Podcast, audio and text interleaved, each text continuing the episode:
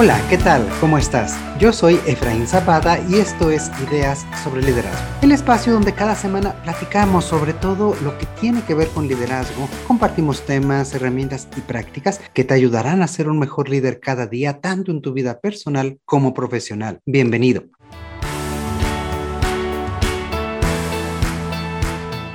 El día de hoy tenemos a un invitado muy especial. Además de ser un gran amigo de muchos años, es una de las personas más comprometidas y congruentes que yo conozco. El día de hoy tengo el gusto de presentarles a Daniel Álvarez, coach experto en valores y desarrollo de equipos. Hola Daniel, ¿cómo estás? Hola, ¿qué tal Efraín? buenos días y un saludo muy especial a tu audiencia que nos escucha en este día. Fuerte abrazo. Muchísimas gracias, Daniel. Pues el gusto es nuestro tenerte por acá y que nos compartas un poco de todo lo que has trabajado, hecho y sobre todo esta parte de, los valores que es tan importante y a veces tan pasada por alto, ¿no? Definitivamente, sobre todo en los tiempos en que vivimos y no solamente en el contexto nacional, sino internacional, ¿no? Esa parte valórica es trascendental y por diferentes circunstancias como que queda en segundo término, ¿no?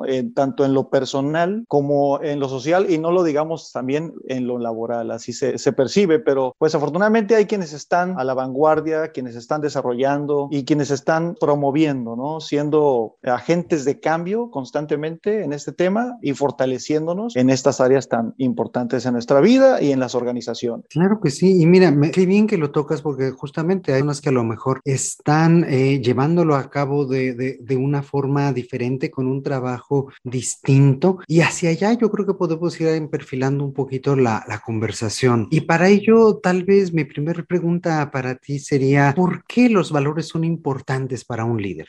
La pregunta es sumamente importante y partiría no solamente para el líder, sino para el ser humano. Por ahí eh, en el libro eh, Liderazgo centrado en principios de Stephen Covey nos habla un poquito sobre la diferencia entre principios y valores y nos da una gráfica entre lo que es una brújula y lo que es una carta o un mapa. Y dice que los principios son como esa brújula, que son objetivos y externos a nosotros mismos. ¿no? Estos son funcionales obedeciendo a leyes naturales, son independientemente de las condiciones que prevalezcan, pero los valores son subjetivos y son internos a nosotros mismos. Y se interrelacionan unos a otros, es decir, nuestros valores van alineando con los principios. Como la carta usa la brújula para orientarse y poder darnos una situación geográfica sobre la Tierra. Definitivamente los valores son sumamente importantes en el ser humano y sobre todo hoy en día en el liderazgo, para poder inspirar, para poder dirigir y sobre todo ser ejemplo de los equipos de trabajo, de las personas que, que dirigen y de las organizaciones pues en las que se encuentran cumpliendo con una misión específica en el día a día.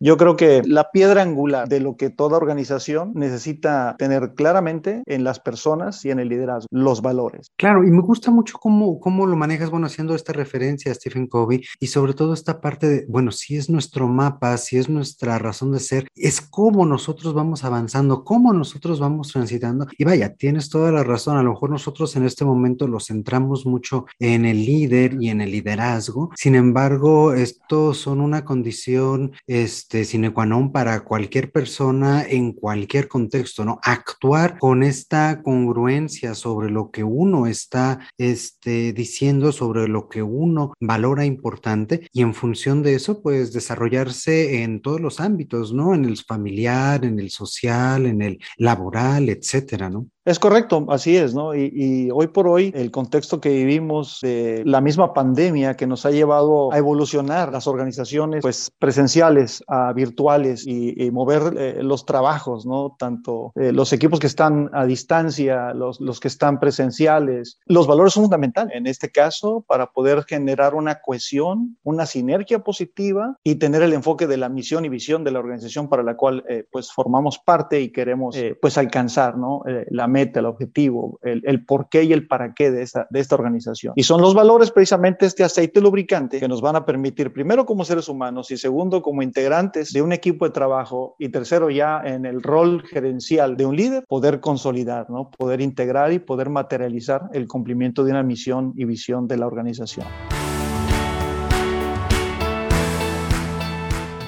Claro, y, aquí al menos yo tengo una, una, percepción de que muchas veces las personas, incluso cuando se han acercado a mí para preguntarme sobre este tema, tienen esta idea de que los valores es algo como muy abstracto, como muy ideal, ¿no? Como, como eso, como una idea que es a lo mejor difícil de materializar, de concebir o de... Nos quedamos en estas definiciones pues casi casi inscritas en mármol, ¿no? De respeto, de lealtad, de confianza, etcétera. Sin embargo, creo que es importante sí tener esta, esta orientación y esta definición, pero más que eso, aterrizarlos en acciones en específico, en cómo nosotros los estamos actuando para en función a eso eh, poder transitarlos y poderlos convertirlos en realidad. No sé tú cómo observes esta parte de, de no dejarlos únicamente en el tintero, no dejarlos únicamente a nivel definición, sino poderlos eh, llevar a cabo. ¿Eso cómo, cómo lo podrías explicar? Definitivamente los valores los concebimos de manera abstracta, pero es sumamente importante hacerlos tangibles en el día a día, ¿no? Y sí, partir primero en dónde los aprendimos, ¿no? Y, la cuna esencial de todos nosotros es la casa, es el hogar. Por eso se le conoce como el seno familiar, ¿no? Es el lugar donde se alimenta, se nutre de los valores, pues, iniciales con los que cada ser humano va determinando lo bueno, lo malo, lo correcto, lo incorrecto. Genera esas creencias personales y de ahí vamos a, a socializar, pues, tanto en aspectos formales, como informales, y, nos van determinando la necesidad de utilizar los valores, consolidarnos en nosotros para poder determinar necesidades, prioridades, metas. Finalmente, integran ese componente valórico que nos da una estructura de personalidad, nos llevan a tener formas de conducta y nos generan estados deseables de existencia. Entonces, aquello que era abstracto se hace tangible cuando descubrimos no solamente su definición, sino las habilidades y finalmente las conductas que reflejan en el día a día el valor que como persona, como integrante de la organización o como líder debo de reflejar, debo de materializar. Así cada valor tiene una serie de habilidades que día a día me van a permitir ser empático, me van a permitir asumir riesgos, me van a, me van a permitir ser responsable, me van a permitir interactuar con otras personas. Una serie de habilidades que reflejan lo abstracto en lo tangible, en el día a día, en el cumplimiento de una misión, de una tarea, de un objetivo. ¿Cómo partimos de una definición y esta escudriñarla, vincularla con la misión y visión y descubrir sus habilidades, los comportamientos que en el día a día se van a materializar en la organización. Y aquí yo creo que también toma relevancia esta primera parte que decías, ¿no? Si los valores son una cuestión subjetiva, personal, ¿cómo incorporarlos o cómo alinearlos con eh, esta misión, esta visión de la organización y para que no parezcan cosas como diferentes, ¿no? Por un lado están a lo mejor sí los valores organizacionales, por otro lado están mis valores personales que pueden o no empatar al 100%, pero ¿cómo hacer para alinearlos? A lo mejor no es dar un, copy-paste, no es calcarlos, sino es alinearlos y yo observar que la organización, que los equipos, que mi trabajo diario sí está siendo congruente tanto con lo que la organización espera de mí como lo que yo como persona busco, pienso, valoro, etcétera. ¿Cómo poder hacer esto? Pasamos primero por una, una conciencia social. Me hago consciente primero de cuáles son mis valores de casa, mis valores como el ser humano que soy. ¿Qué valores aprendí? ¿De quién los aprendí? ¿Cómo los aprendí? ¿Cómo estos los estoy llevando a la práctica? ¿Y cómo me han llevado hasta donde hoy me encuentro? Cuando yo me doy cuenta de ese esquema valórico con el que cuento y cuáles son los valores de la organización, vengo a fortalecer estos valores organizacionales, los valores esenciales que ya traigo de casa no vengo a la organización para que me den valores, sino vengo a fortalecer los valores de la organización con los propios que ya tengo de casa. Un ejemplo muy bonito es el, el amor. Alex Rovira en su libro de El amor nos dice que el amor tiene tres cualidades importantes. El amor comprende, comprende el contexto, comprende la circunstancia, comprende la singularidad, comprende a quien vas a amar y podemos amar a personas como también a organizaciones. Podemos amar al, al, al, al ser amado como podemos amar la misión, el objetivo, la meta por la cual nos encontramos ahí. Es la primera cualidad. La segunda cualidad es que el amor protege, el amor cuida. Cuida lo que amas, cuida ese contexto, cuida el por qué y el para qué.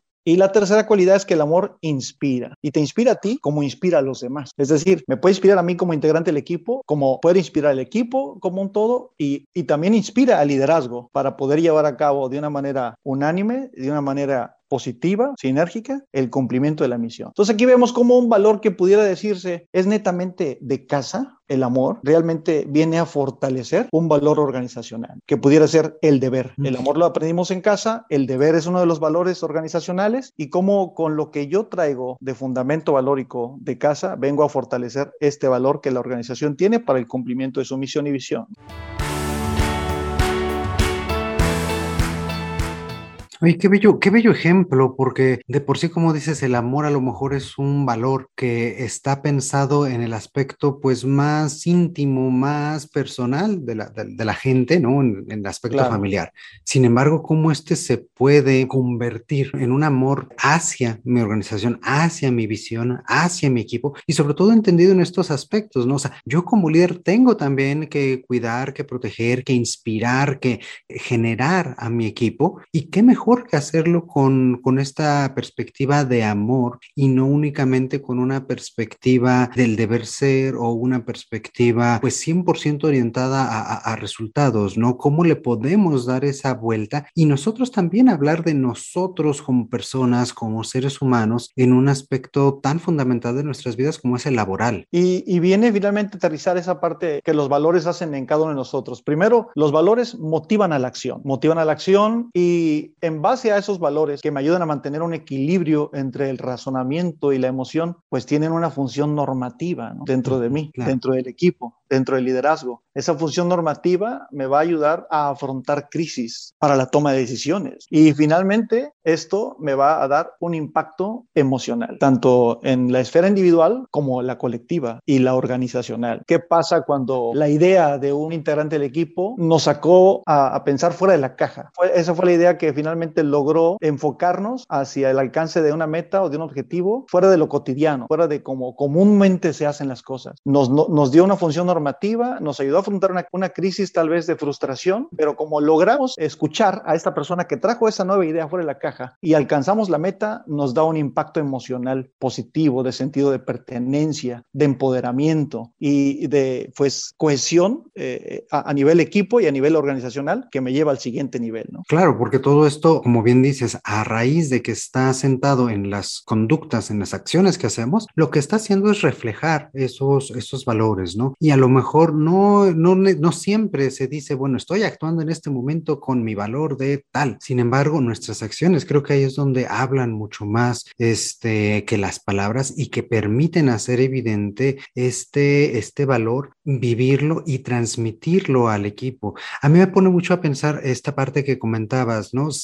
Eh, los valores se aprenden en ese seno familiar y en ese seno familiar nosotros los estamos incorporando a través del ejemplo de nuestros padres, de nuestros familiares, etcétera, también me parece que eso es algo que nosotros podemos ejemplificar, que podemos poner sobre la mesa hacia nuestros equipos, hacia nuestros pares, hacia toda la organización, para ver a lo mejor en, este, en esta área, en este equipo en particular del cual yo soy parte, aquí las cosas se hacen así, de esta forma, con este tipo de visión, con este tipo de valores y cómo podemos también convertirlos en un diferenciador, cómo podemos también este, transmitirlos y enseñarlos al resto de las personas, ¿no? Así es, fíjate que en una experiencia que tuvimos por ahí en, en un curso internacional, no, nos decía un, un, líder, ¿no? Fíjate que la preocupación que tenemos aquí en esta empresa, eso fue en Atlanta, es que hacemos una encuesta de las personas que ingresan a la organización y cada año nos damos cuenta que va en aumento el ingreso de personas que provienen de hogares disfuncionales. Y entonces les preocupaba la fuente valórica con la que ellos llegaban a la organización y de qué manera podrían ellos fortalecer esa parte valórica en ellos para poder asumir los valores de la organización y alinearlos, ¿no? Al cumplimiento de la meta, al cumplimiento de la misión y visión, eh, lo que es la filosofía organizacional. Entonces, pues les compartíamos esta parte esencial, ¿no? De cómo, pues se debe generar esa conciencia primero de uno mismo. ¿Qué, ¿Qué compromisos tengo conmigo mismo y qué valores internos me ayudan a cumplir cada uno de estos compromisos? ¿Cómo me generan entonces esa confianza en mí mismo y cómo estoy listo para poder interactuar a partir de ahí con otras personas, ¿no? Y asumir responsabilidades colectivas y de esta manera escalarlas pues a nivel organizacional. Entonces, es, es sumamente importante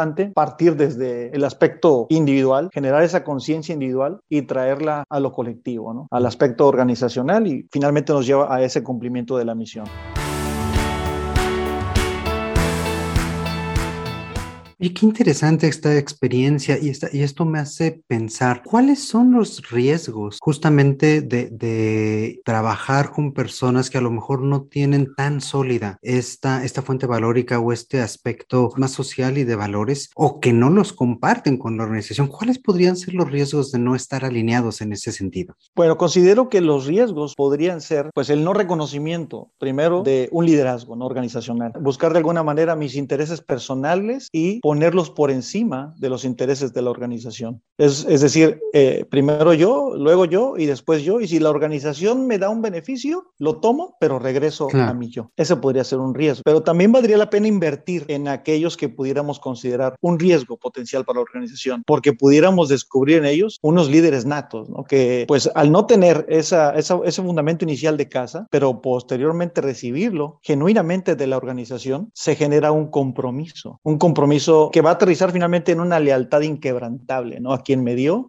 a quien me formó, a quien me orientó y me permitió descubrir quién soy y por qué estoy en este mundo y en esta organización en la cual me encuentro hoy en día. Entonces eso genera un compromiso irrefutable, un compromiso a prueba de fuego. Tenemos yo creo esas dos vertientes, ¿no? El riesgo de que alguien no asuma una responsabilidad, no reconozca su liderazgo y ponga por encima de la organización sus intereses personales, pero también de aquellas personas que por descubrirse quiénes son, sentirse acogidos, acobijados y descubrir su esencia, se comprometan al 100% con la organización. Oye, qué bien. Y bueno, ahí está descubierto justamente la importancia de capacitar en estos temas, la importancia de poner a los valores sobre la mesa, hablar de ellos y pues poderlos compartir con, con el resto de la gente, con el resto de, las, de los equipos que conforman una organización, ¿no? Definitivamente. Yo he tenido ese tipo de experiencias durante la impartición de, de cursos de valores y la clave está en escuchar a las personas, escucharlos, permitirles la del ser y permitir ser, ¿no? Ahí tenemos a Rafael Echeverría que nos dice, escuchar a otras personas me permite abrirme a la posibilidad de que sus palabras me transformen. Y entonces es un descubrimiento mutuo y un enriquecimiento igual en ambos sentidos. Y como organización, que ya tengo un esquema valórico, que tengo una filosofía organizacional, al conocer a la persona, al ser humano que viene a integrarse al equipo, me va a permitir nutrirlo, me va a permitir capacitarlo, me va a permitir fortalecerlo en esas áreas que él requiere fortalecer para comprometerse con la institución. Genial, oye, qué, buen tema acabas de descubrir. Y yo creo que de esto podemos hablar un poquito más. Se nos está acabando un poquito el tiempo, pero me gustaría aprovechar para justamente iniciar con este tema de esta premisa del ser y cómo poder aprovechar las individualidades en los equipos para poderse continuar platicando contigo la próxima semana sobre estos temas. ¿Qué te parece? Claro que sí, eh, con, con mucho gusto acepto la invitación y, y a contribuir con, con, este tema, ¿no? Con mucho gusto. Excelente, pues muchísimas, muchísimas gracias Daniel por aceptar esta invitación, por venir a platicar con nosotros que, y esta, esta charla que la verdad ha sido muy, muy, muy interesante. Y a ustedes amigos, al otro lado del micrófono, como siempre, muchísimas gracias por escucharnos. Espero que las ideas del día de hoy te hayan resultado interesantes y te ayuden para fortalecer tu liderazgo y ver las cosas desde una perspectiva diferente, sobre todo pensando en ti misma, en ti mismo, en tus propios valores y cómo vivirlos al máximo cada día. Antes de irnos, quisiera recordarte que puedes escribir por correo electrónico. La dirección es hola arroba ideas sobre liderazgo.com. Nos dará mucho gusto leer tus comentarios, todo lo que piensas de los que traemos para ti y también qué sugerencias tienes para continuar esta conversación. Y te invito a que la próxima semana te unas a nosotros en la segunda parte de esta conversación. Como siempre te mando un fuerte abrazo. Yo soy Efraín Zapata y te espero a la próxima con nuevas ideas sobre liderazgo.